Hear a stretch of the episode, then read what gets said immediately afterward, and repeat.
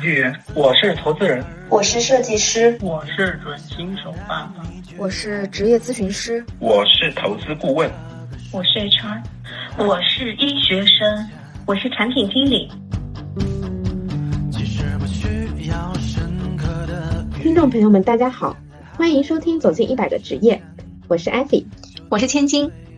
这是一档介绍一百个不同职业的节目，我们每个月会选择一个职业。与这个领域的嘉宾进行对话。如果你喜欢我们的节目，欢迎点赞、留言、分享与订阅我们的频道。谢谢大家的支持。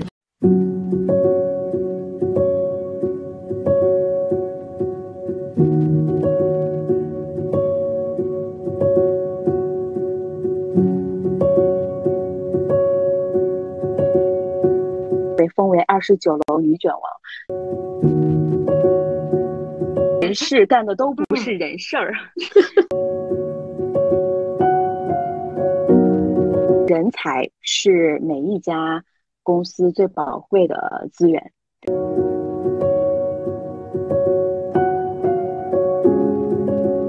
那这种肯定不去看啊，就是一眼可能发三秒我就给 pass 了。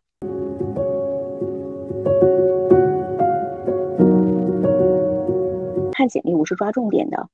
简历的内容，我觉得并不是你越多越好，而是你要突出重点，能让人一眼能够关注到你的核心能力在哪里。年龄只不过是一个数字的概念，它只是表象，而不是阻碍。核心呢，还是工作能力的问题。女性无论如何，将来都会成为一个 CEO 的。人生不是轨道，人生是旷野。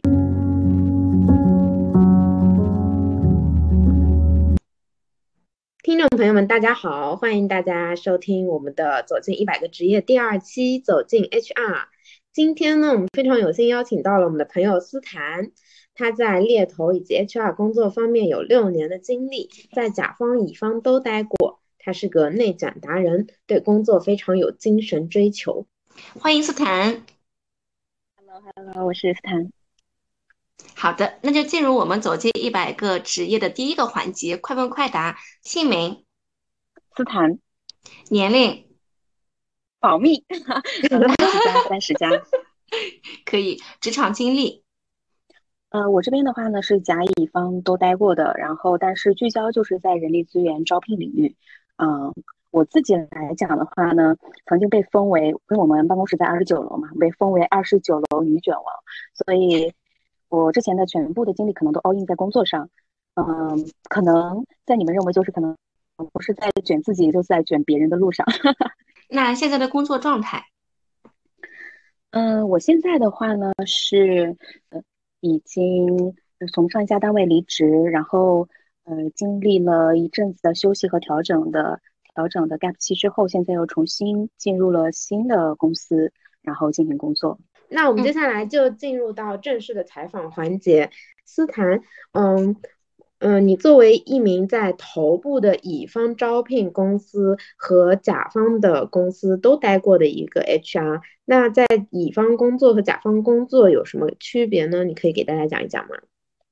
嗯，其实我个人感觉区别还是蛮大的吧。嗯，因为乙方猎头的工作的话，它更多的就是聚焦。呃，也是更结果导向，因为在不同的招聘项目，我们是穿插着进行的，但是他们是永远以业绩作为第一考核的。那甲方 HR 的话，我们的工作其实更偏向于综合能力，然后非常的考验我们的这个资源协调啊、向上管理啊，还有跨部门的沟通。嗯，假打个简单的例子来讲，当我作为一个乙方的时候，比如说我服务好我的客户啊，我拿更多的靠谱的需求，然后我们拿进。更多的人才市场，然后去储备我的人脉，嗯，找到合适的人选给甲方，然后推进他整个的流程，然后等人选顺利入职了，过保证期了，那我就能够拿到企业的报酬了。这其实，在一定程度上，我觉得是偏向销售的一个属性的。因为做乙方猎头的时候，我永远知道我的明确的目标在哪里，每个季度末的回款速度的回款回款速度就像生命线一样，就紧紧的盯着嘛，目标永远都在那里。甲方的话，它其实更考验综合能力和自驱力，因为在我们 HR 也分为非常不同的模块嘛，比如说，嗯，招聘模块，然后要对某每一条招聘，呃，需求啊，我们的招聘的体量啊，我们招聘的用人标准啊是了受于心。那对于我们的 HRBP 岗位来讲的话，就是一个要深入去了解业务。那我们其他的部门或者是分工来讲的话，要去了解人才战略。简单来讲，甲方的 HR 其实就是一个怎么样来讲，就是上层上层战略，然后下达人才，然后并且把战略落实到人力资源成本的过程当中来讲。有这样一种声音说，嗯，就是人事儿嘛，就是我 HR 的别名是人人事，对说人事干的都不是人事儿，但其实不是的。我们 HR 有，嗯，我至少我待过的几家。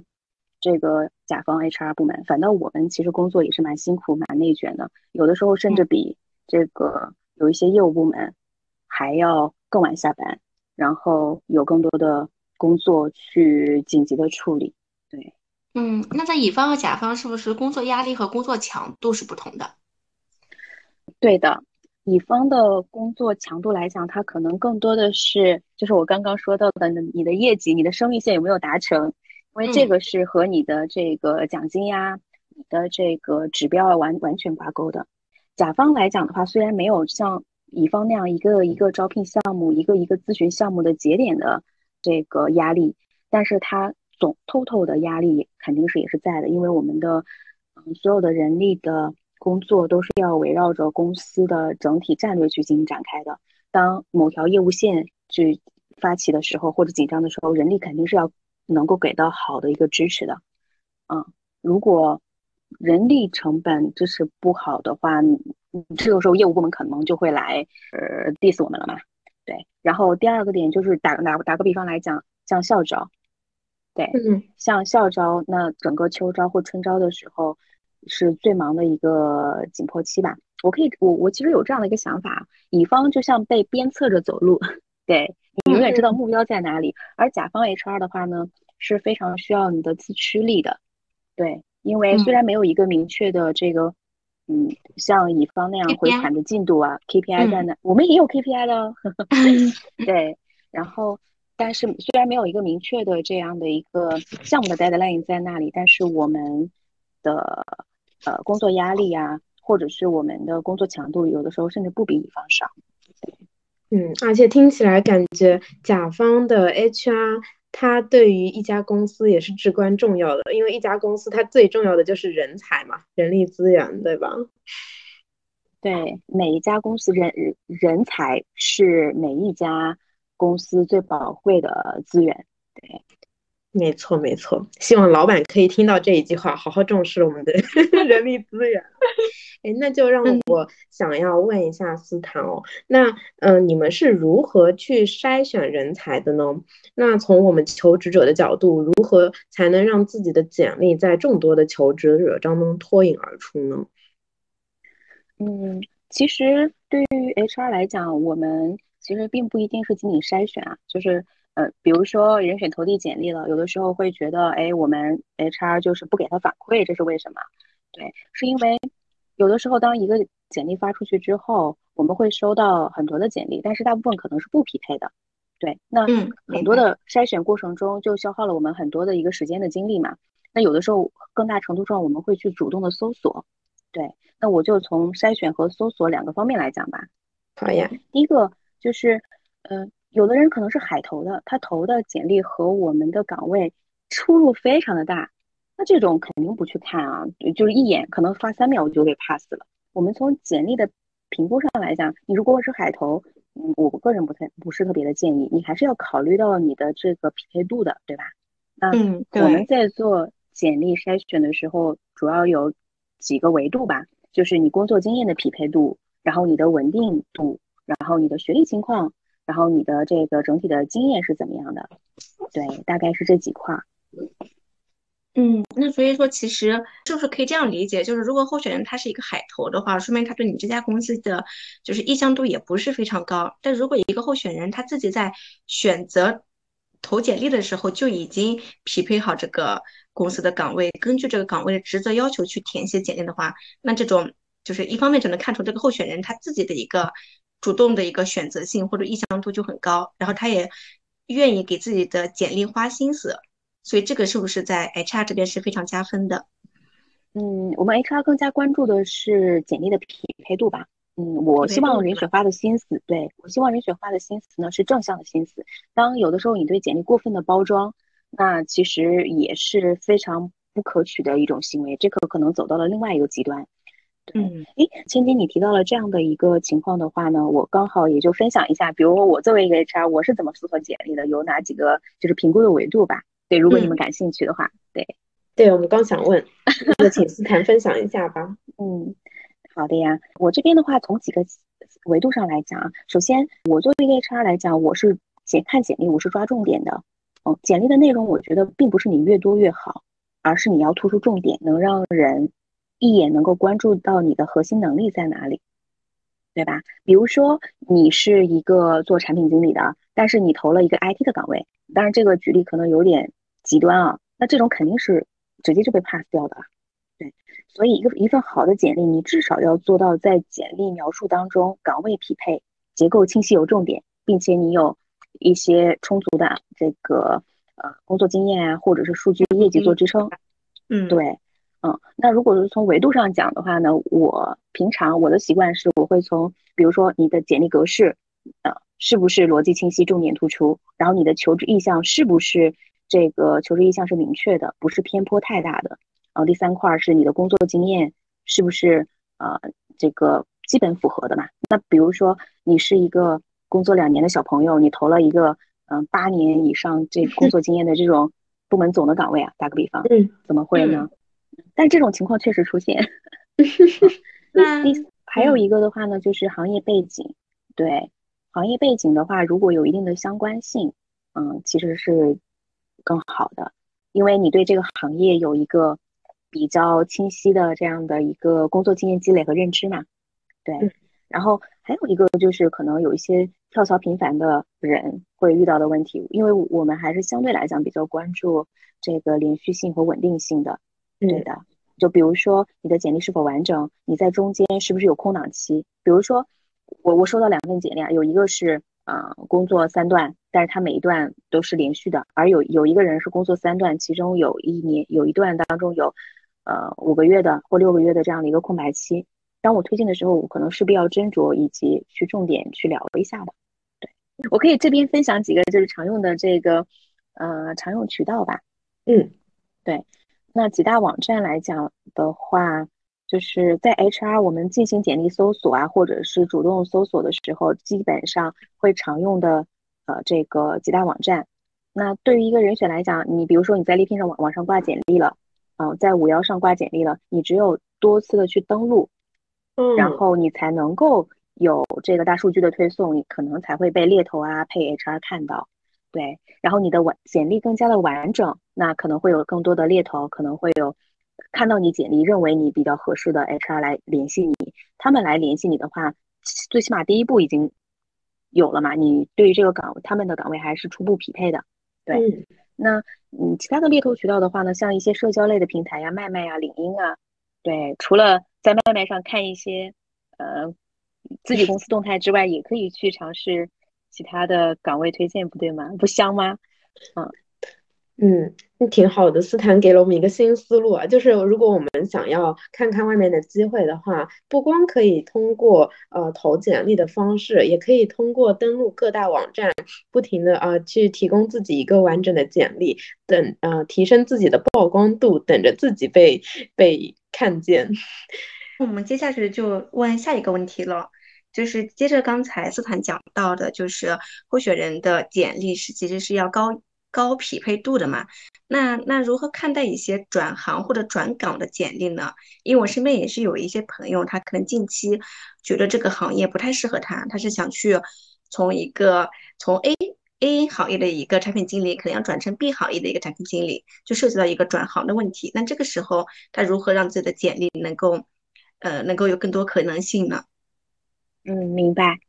嗯，那我刚好也承接千金的这个上一个问题吧，我做一下回答。嗯，那其实我我觉得还是一概而论的，啊，就是承上启下的，就是我觉得还是一个核心的问题，就是一个匹配点的问题。对，转岗确实是有一定难度的，因为就是你掉头转车就意味着你的匹配度降低，对吧？嗯，虽然我觉得人生是不设限的啊，我我前一阵子听到一句话叫做“人生不是轨道，然后人生是跑马场”，啊，真人生不是是吧？哦，对对，人生是旷野，嗯，人生不是轨道，人生是旷野啊，这句话太棒，对，嗯，转岗难度是肯定存在的，因为人生虽然不设限，但是你想，如果你在某一个岗位赛道上打拼了很多年，然后你积累了很多的经验，嗯。建议还是不要轻易转岗吧，因为你完全大跨度到一个完全不相关的行业来讲，其实还蛮有挑战性的。因为你转岗就意味着你要放弃，呃，以前积累的一些经验，你要在一个新的领域里面从头再来，你多半可能会经历一个阶段的，至少是一个阶段的降维打击吧。你可能会不断的被拒之门外的，啊，有不断被拒之门外的这种心理打击，当然也有可能是这个薪酬待遇上的落差呀，等等。嗯，当然，这个确实也不不能一概而论。然后刚刚有提到，因为对于企业来讲，嗯，你的发，比如说作为企业来讲，我发给你的工资就意味着你在这个岗位上的用人成本，对吧？对。那当然，从价值产出上来讲，我们肯定是会比较看好有过相关经验的人。对。然后，但于对于自己来讲，如果你真的下定决心说这个我从事的本职工作我不喜欢，我未来。可能要到六十六十岁才退休，然后我我我觉得这种简直就是一种煎熬。我要勇敢一点，我要去转行，嗯，但是我嗯也也，如果是你已经完全做好了这样的一个心理准备的话，嗯也 OK，嗯，但是你一定要有一个心理的预期，因为你要知道，即使你转岗成功，你也会面临着就是从头从基础去学习的这种重新学习的一个。一个一个压力吧，嗯，归根到底还是那句话，你要有这个呃自己的一个心理预期的准备，因为有的时候跨行业的人才，我们确实也是需要的，尤其是在有一些行业里面面临着这个行业呃行业转型契机的时候。打个比方来讲啊，就比如说呃这几年互联网公司，对对对，这几年互联网公司就是没有前几年香了嘛，就是因为就是因为行业大趋势的一个不稳定性。刚刚呃，像千金你提到的金融，那像现在金融行业和传甚至一些传统制造业等等的，大家都在做科技转型，其实也是在不断的吸纳互联网行业的人才的呀。对，那有过纯互联网大厂经验的人啊，或者是一些其他的优质人选，可能是我们眼中的香饽饽吧。对，嗯，当然这种更看重，还是更看重于大厂的思维啊，还有个人经验能力。其实最终还是会落脚到这个人他的一个。这个个人能力啊，个人经验，嗯，适不适合于就是某一家公司？然后大家的这个气场合不合啊？这个工作经验双方是否匹配？对我，我一直有一种想法，其实就是，呃，作为一个 HR 为企业去，呃，这个招揽人才嘛，有的时候就像一个红娘 去牵线一样，对，去撮合、去牵线一样。对，有的时候其实也就像，找工作就像谈恋爱一样，有的时候还蛮看重缘分的，对吧？嗯，是的，没错没错。那斯坦对于这些嗯想要就是下决心想要转行或者转岗的听众朋友们，嗯，作为 HR 的视角，有什么建议给到他们吗？嗯，我提几点建议吧，就是刚刚临时想到的啊，就是比如说，呃，我。建议啊，如果要转行转岗的话，建议不要大跨度完全的去做转型，有一定的相关联性可能会好一点。对，第二个的话呢，嗯，对，嗯，我建议的话呢，就是第二个就是说不要行业和岗位同时转。对，嗯，打对打个比方来讲，嗯，你要么就是比如说你是从这个，嗯，我想一下。就是比如说你是从这个金融互联网行业，然后你转到了现在火热的电商行业，对吧？你从产品，然后转向了运营等等的，那这种其实跨度不是特别的大，因为你在工作呃工作上面会有一定的关联性，可能会有一定的匹配和合作，对吧？那如果你是一个 IT 啊 IT，然后你在 IT 上面的代码能力特别的强，然后你说我要去转一个，嗯，我要去转一个。这个呃销售，对，嗯，啊，对，那你对不对？那你可能就完全就你代码的能力就完全没有办法体现了吧，对吧？啊，它也是完全不相关的岗位。那是不是思谈这个就可以理解为，如果你转的行过于大的时候，你之前在这个行业里面积累的经验就变成了一个沉没成本，就是不能复制到你下一份工作中去。对，沉没成本，确实是这个问题。相当于成为了这个行业的一个小白，同时还面临着年龄可能没有优势的情况。哎，这就让我们想到最近互联网上很多三十五岁焦虑的一个现象。嗯，想问问思谈，这个年龄在职业生涯里面有这么一道坎吗？嗯，说到年龄，我也想再补充一个问题啊，就是可能我们的传统的。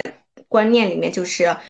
有很多对于某一个特定年龄就要做特定事的这样一个东西，比如说三十就给了一个三十而立这样的一个目标和门槛，然后又三十五岁变成了一个职业生涯，就是互联网可能从三十五岁已经前移到三十二岁了，对，所以我们还是蛮感兴趣，就是这个年龄在职业生涯意味着什么东西？哎呦。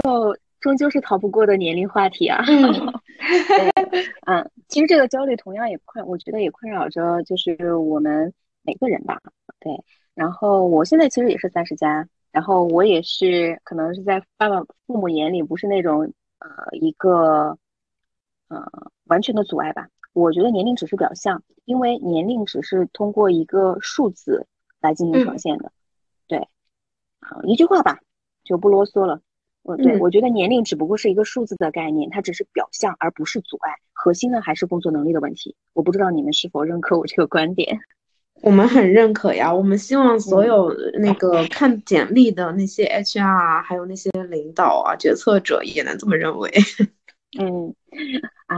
那我我的想法是这样子，对。但是，嗯，只关于年龄的考量的话呢，怎么样来讲？我觉得吧，嗯。无非是针对，哎，这对关于年龄这个考量的话呢，我觉得这个焦虑可能主要还是针对于基础岗位吧，因为内卷的时代，无非大家还是担心年龄大是不是精力跟不上，嗯，对，然后嗯，工作年限长的话呢，你的相对的这个薪资要求也高嘛，对，嗯，确实，对，嗯，但是我觉得也不完全构成焦虑，嗯，大家也都没有三十五岁，没有到这个坎儿，对吧？那我们拿这个为目标，或者是心里的一道防线。我们从现在努力，然后有成职场上的成长型思维。我们现在不断的在，不管是你转岗还是不转岗啊，在自己的岗位上进行深耕，然后进行提升，然后通过能力的提升去打造护城河。那我相信到时候，等我等我们真的三十五岁的时候再回过来头来看，我相信付出必有回报吧。到时候年龄可能就不是阻碍了，你会发现自己获得的一切。水到渠成，嗯嗯，明白这个观念我还是蛮喜欢的，就是水到渠成，只要你已经做了你该做的准备和努力。对，哎，有一句话说，嗯，没有白吃的饭，嗯嗯，也没有白走的路，对，嗯，对对对对，人生没有白走的路。嗯，那我们要不接，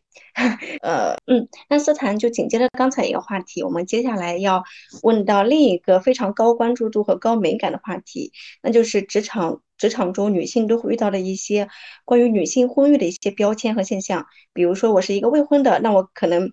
呃，就是在公司可能会考虑未婚的人员要以后要结婚。那对结婚的女性，如果要考虑生孩子，那可能已婚已育的女性要考虑生生完一胎还要生二胎。所以其实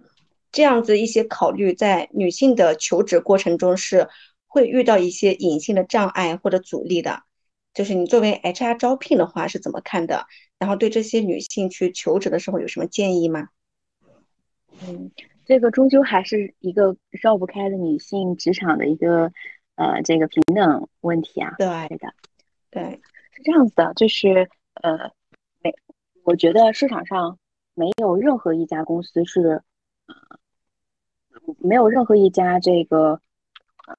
就是正规的完备的公司是完全的男性或者是完全的女性，对吧？你们是否认可？嗯，那嗯，是的，嗯，然后嗯，对，然后那关于女性的职场问题来讲的话，但是会关注到的，这个其实也是基于女性享有这个生育。啊，福利而延伸出来的一个问题，因为站在甲方企业的角度上来讲，啊，企业它毕竟是一个呃在商言商的一个整个社会体系运转的市场。说白了，其实就是等价交换，对吧？那企业在录用员工的时候，呃，也是考也会考虑到一个人力成本啊。那我们会根据这个，呃，这个公司的经营成本效益也好，或者是其他也好，来控制这个男女的性别比例啊。对，那女性，但但是这个并没有是说完全的会把这个女性同女性同胞们拒之门外，因为有一些岗位，它其实女性工作起来就有天然的优势，对吧？比如说女性。嗯，在的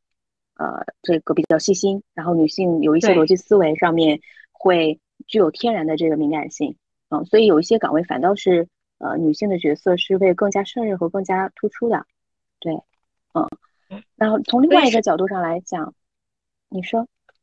所以是不是可以把它理解为不一定一定要把这两种关系去看成一个对立的关系，而是女性可以在职场中去放大自己的优势点，对。我觉得这两个问题，它它是一个呃相关相包容的关系，但并不是完全对立的问题，对立的关系。虽然在职场上这个问题，女性职场这个问题绕不开，但是我们没有必要把它上升到一个完全对立，甚至一个焦灼的这样的一个高度。因为我们再来延伸一下，其实女性女性职场的历史其实也是远远低于男性的嘛。其实到现在来讲，算一算不到六十年的时间啊，一九六，我觉得也那个五十多年前，啊嗯，世界其实很多的一个这个女权运动啊，女性职场运动，当时的女性比我们比我们要更加的困难，她们当时要经过男性同意才能够去做职场。那相比较来讲，我们现在女性是不是已经在职场上？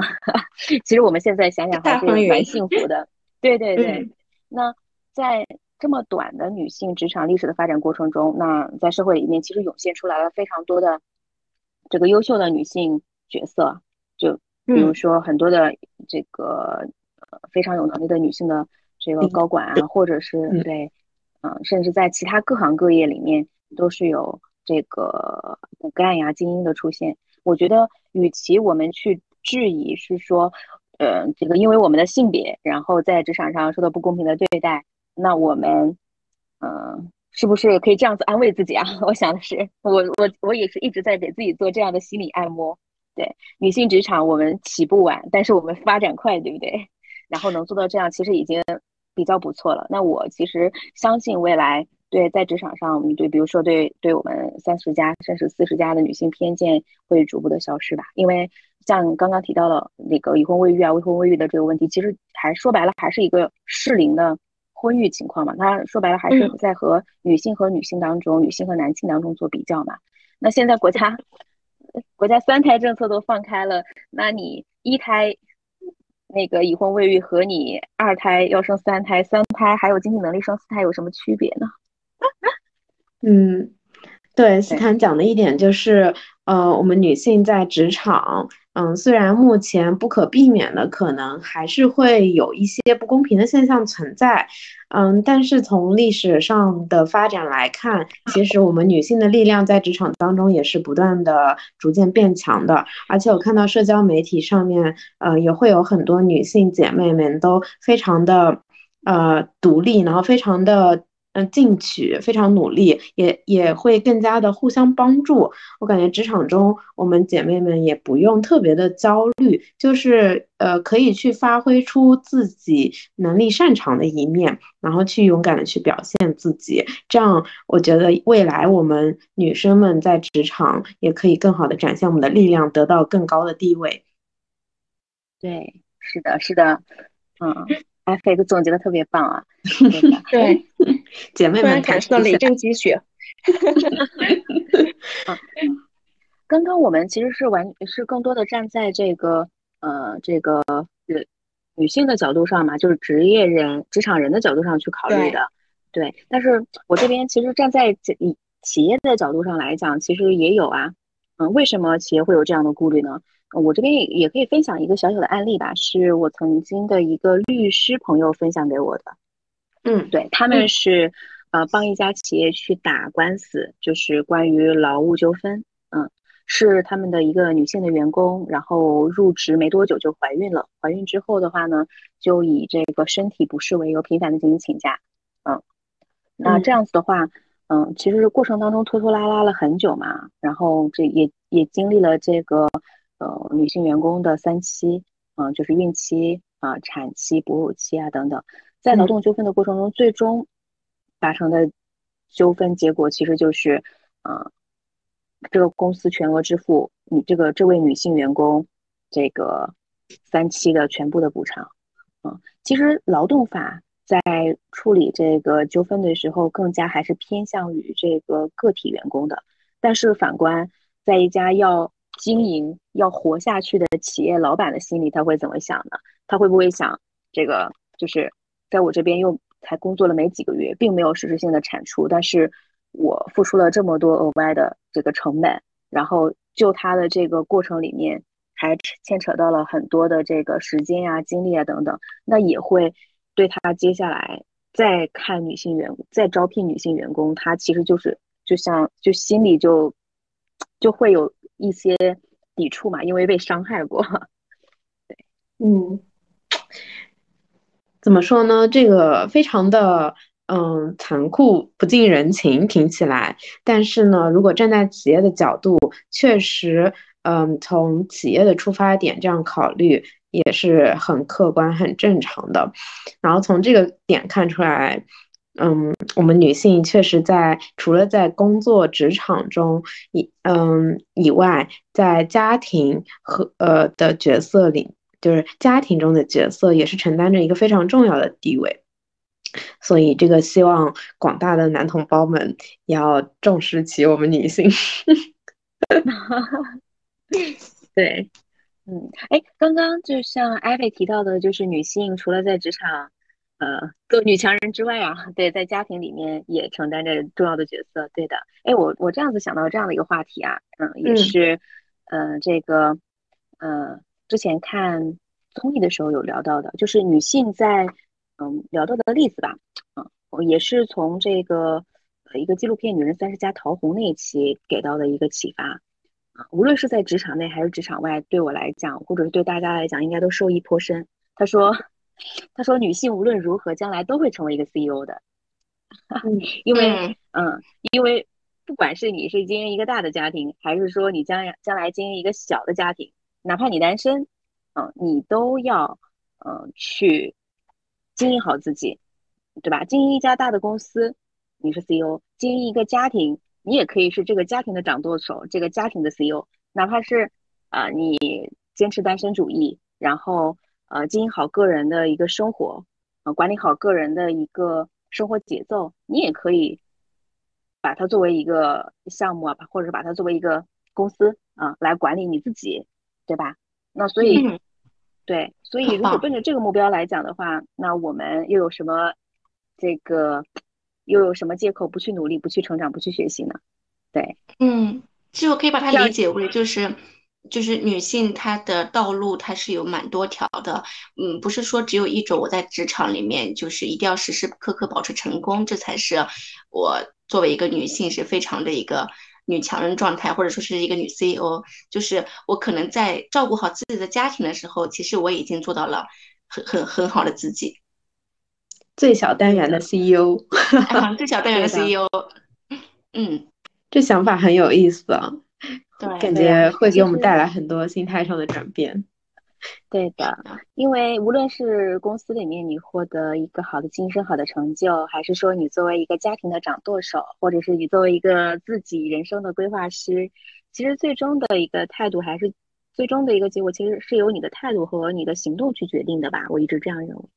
就是我想。就是来请教一下斯坦，就是如果我们是作为一个求职者，就是作为一个资深的 HR，你可以帮我们传授一些面试技巧吗？呃，也可以给我们举一些例子啊，就比如说你遇到的哪一些面试者让你非常的印象深刻，然后哪一些确实让你感觉很下头、比较奇葩，这种案例可以给我们举一下。嗯，那好呀，我首先分析，呃，就是嗯，简单说几个，就是我觉得的面试技巧啊，我觉得，嗯。如果你真就是作为人选啊，真的是呃有明确的目标去呃这个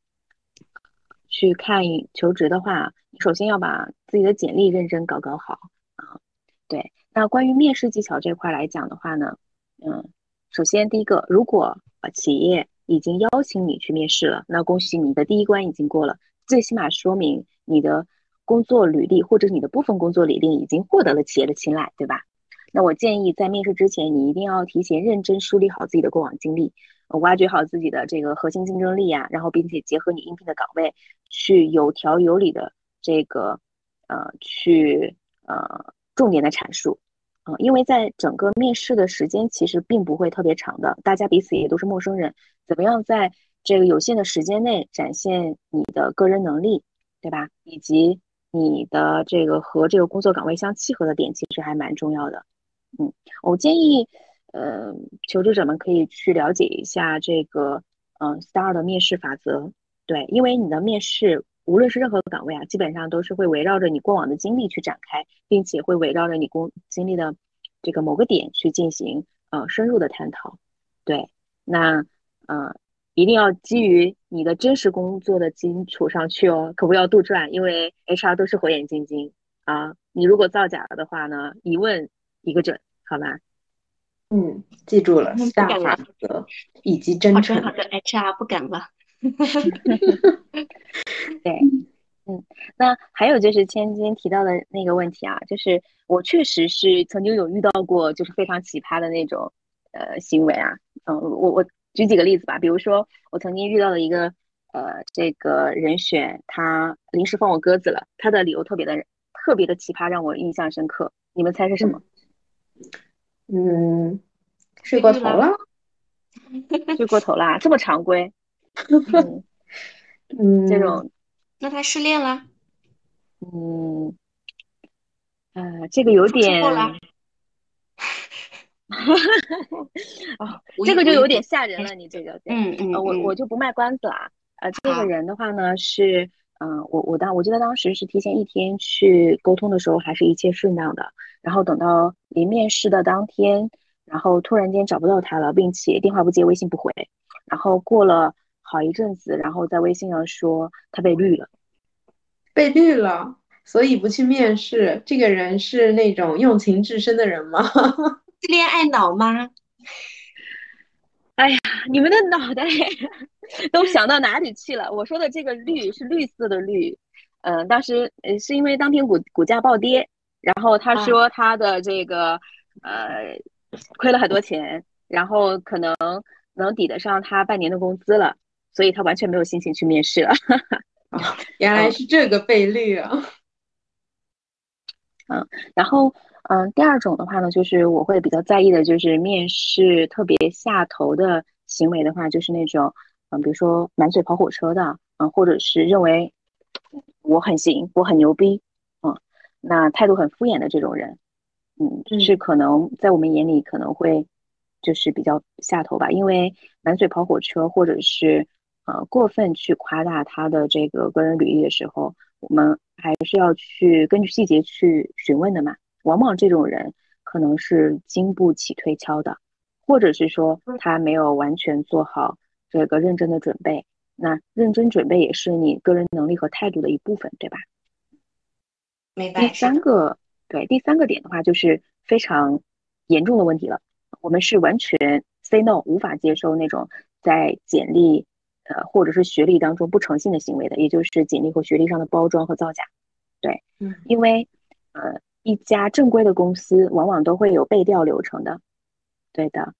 嗯，甚至是有一些，比如说集团性的公司，他们在子公司和子公司之间，或者是呃上下游公司之间是会有自己的用人有人才库的嘛，对，也会有相关的这个备案。你可能会因为你的这一这一次的造假，会错失你下一段或者其他公司的这样的一个求职机会。当然，作为 HR 的角度上来讲，你的这种行为会让 HR，比如说会让 HR 来背锅。对吧？嗯，这种其实对我们来讲也是一个心理的伤害，因为我们前期跟进了那么多的流程，到最后临门一脚，发现，对吧？前面我们的时间成本，我们岗位岗位招聘的这个时间成本啊，然后招错的错置成本啊，还有其他的都要进行重启了。对，这种对我们来讲是一种深深的伤害。那要不我们进入下个话题，艾菲，你来问。好的。那斯坦，你有哪些非常想跟那些来面试的人讲的话吗？嗯，其实想讲的真的是滔滔不绝啊，但是简单提几个点吧，就是长话短说啊。嗯，我认为最重要的三个点啊，嗯，可能有的时候没有发现。是第一个的话，我觉得真诚比任何时候都都重要，这是第一个。然后第二个的话呢，是在面试的时候，整个人的状态和你的这个精气神儿，其实也是蛮重要的。嗯，然后如果是从你的面试表现上来讲，因为我们确实可能是彼此的陌生人，然后第一次见面，嗯，我是想通过有限的表述能够获得你的亮点的。所以，我我们其实不想听的是你的夸夸其谈，然后你没有重点的去把你过往的工作内容啊去做陈述啊罗列啊，还是希望能够去发现你的亮点，以及你和这个岗位它的匹配点，然后胜任力这几点，可能要做到重点的这个突出啊。第三个是很多人选可能都会忽略到的一个问题吧，啊，因为有有很多情况下，我们的面试会有非常多轮啊，一轮、二轮等等的。有一些人选会觉得，哎，我在第一轮、上一轮跟面试官已经说过的问题啊，嗯，对吧？然后又问了，你你觉得，呃，我已经回，我上一次已经回答过了，你们企业应该知道了，所以这一次就不做陈述，或者是简短陈述，甚至是来一句，哎，呃，上一次我已经跟谁谁说过了，等等的这种话题，我觉得，对，我觉得这个这个不行啊，嗯，因为，嗯，你不同的面试官他。负责的业务模块不一样，可能第一轮是人力，然后第二轮是你的这个业务直属的领导啊，甚至有有的职职级比较高的，可能会面到公司的这个高层的领导。对，那往往有的时候甚至就是你的桌面反而是更加重要的，对不对？嗯，是的。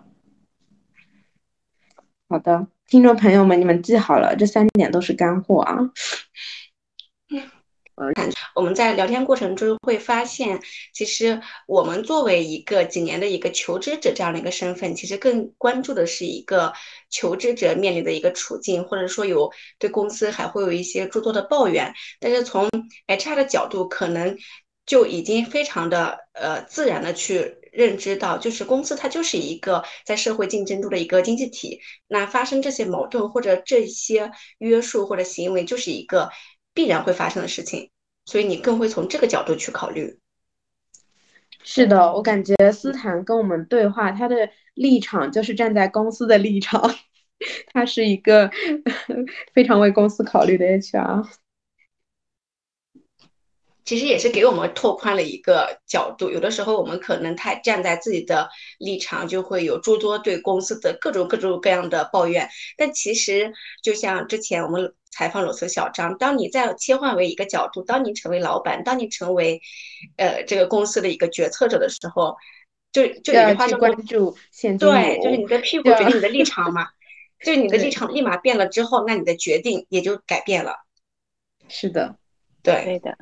社交媒体上面都在说卷也卷不动，躺也躺不平，然后就出现了一种说法叫精神离职，还有一种叫精神松弛。斯坦，你怎么看待？嗯，这个词好像我们今天好像聊到了很多网上的热词啊。是的，是的。嗯，我也我我我在网上也经常看到这个。呃，这个所谓的这个精神离职啊，我个人不是特别认可，因为我我我一会儿也想听听你们的看法啊。对，因为嗯，怎么样来讲呢？嗯，我其实个人更偏向于精神松弛吧，就是减少内耗。对，但是如果是我自己的话，我我我觉得职场拼的还是更多的拼的是能力和心态，对吧？我们可以过，我们可以。拒绝过度的焦虑，嗯，我自己在工作当中其实还是蛮专注的。那我我我也努力的会调整自己的这个心态，然后不要太焦虑的去工作。我可以 为了给自己心理按摩，然后为了提升自己，然后快乐的去打工。但是我没有办法，就是把自己割裂，然后人在搬砖，然后精神在离职。对，嗯，我我跟斯坦是一样的，就是我发现。如果如果是比如说精神离职，我一边上班一边摸鱼摸鱼的话，我其实没有感觉我自己赚了，我会进入一个更加内耗和焦虑的状态，我会觉着我在没有就是在浪费时间的感觉。嗯，然后我今年是生命的感觉，对对对，我会有这样子的感觉，我是更更倾向于就我上班时间我就是非常高效的去完成我的工作，我去努力的做好，但是下班时间我就是完全 enjoy 我的生活，是要降低对工作的预期的。那我只要发现我不再去追求领导对他的看重度，而是追求我在工作中获得了我自己想要的成长和能力的时候，那这个时候我就我就够了，对于我来说这个。价值度已经够了，那我就可以精神上稍微松弛一点，就是不要再高抱那么高的预期。千金说的我非常赞同，就是 我我感觉在真实经历完成了一个心态的转变以后，整个人状态就会好很多。嗯，我分析了一下，因为就是职场有不同的角色，有很多领导，或者是涉及到部门之间的利益，或者是公司的利益、公司的战略也好，这些都是我们作为普通员工我们不可以控制的因素。但是，当我们自己做好了自己分内的工作，我们是获得了一个成长的。就是领导说了一句话，当时让我觉得非常对，就是说我们老是普通员工操着操着 CEO 的心，把自己搞得很累。然后，不会把预期值再太高的放在这个工作上面。对的，我感觉让我们最心累的就是在职场里。我们自己给自己加的内耗，而不是其他的原因。当心态转变了以后，就可以快乐很多。对对对，我非常非常认可艾菲这句话。其实，呃，我我们前两天聊天不是还提到那样一个词吗？所谓现在那个卷也卷不动，躺也躺不平。但是其实我们觉，我觉得啊，就是无论是卷，嗯，或者是躺，它其实都是一个相对的状态吧。嗯，就像就像千金刚刚说的，如果你一直都在拿这个，呃，自己和别人做比较，或者是你和你你你把预期抬得很高，然后就是无限的紧绷的时候，你多半是可能会陷入到难受和纠结的嘛。呃，打个比喻啊，对，就比如说，是的，这这种这种躺也躺不躺也躺不平，卷也卷不动的这种感感觉，其实还非常非常的拧巴。然后，嗯，那如果是这样子的话，其实可以形象的把它比喻。因为我就是比喻成那个普拉提练习里面，我们练习核心腰腹的时候，它也是一种那个卷半卷半躺的一个相对静止的状态啊。对，但是这种状态很消耗啊。但是不一样的是，我们做运动，它消耗的是我们的脂肪，而呃职场上的消耗，职场上的拧巴，消耗的是我们宝贵的精力。这种其实是很不可取的，甚至可能会影响我们的精神健康，影响我们的身体健康。是的。所以那就让我们都精神松弛吧，一点。对，可以在嗯精力比较好的时候讲一讲，然后当你感觉到自己的身体累的时候，你就稍微躺一躺，动态的调整，达到自己最舒适的一个状态。嗯，对，达到自己最舒适的一个状态。哎，说到状态的话呢，我觉得其实我我一直相信一个词啊，就是我一直都相信相由心生。对，当一个人。他的身体没有能量的时候，他的心里没有能量的时候，他就非常表直观的表现在他外在的身体没有能量。那这个时候整个人可能就是没有势能的，嗯，然后从从精气神上表现，他可能整个人就是丧丧的。那今天这一期走进 HR 真的是干货满满啊！思谈给我们带来了从猎头、招聘者和 HR 的不同的视角。嗯，那非常感谢思谈。谢谢斯坦，嗯，欢迎下次再做客，谢谢谢谢，嗯，那听众朋友们如果有什么还想问的问题，也可以给我们在评论区有理，哎呦，嘴瓢了，也可以在评论区给我们留言。然后如果喜欢我们的节目的话，也欢迎订阅、分享和关注我们。我们下一期再见，再见，拜拜，再见，拜拜，拜拜。you.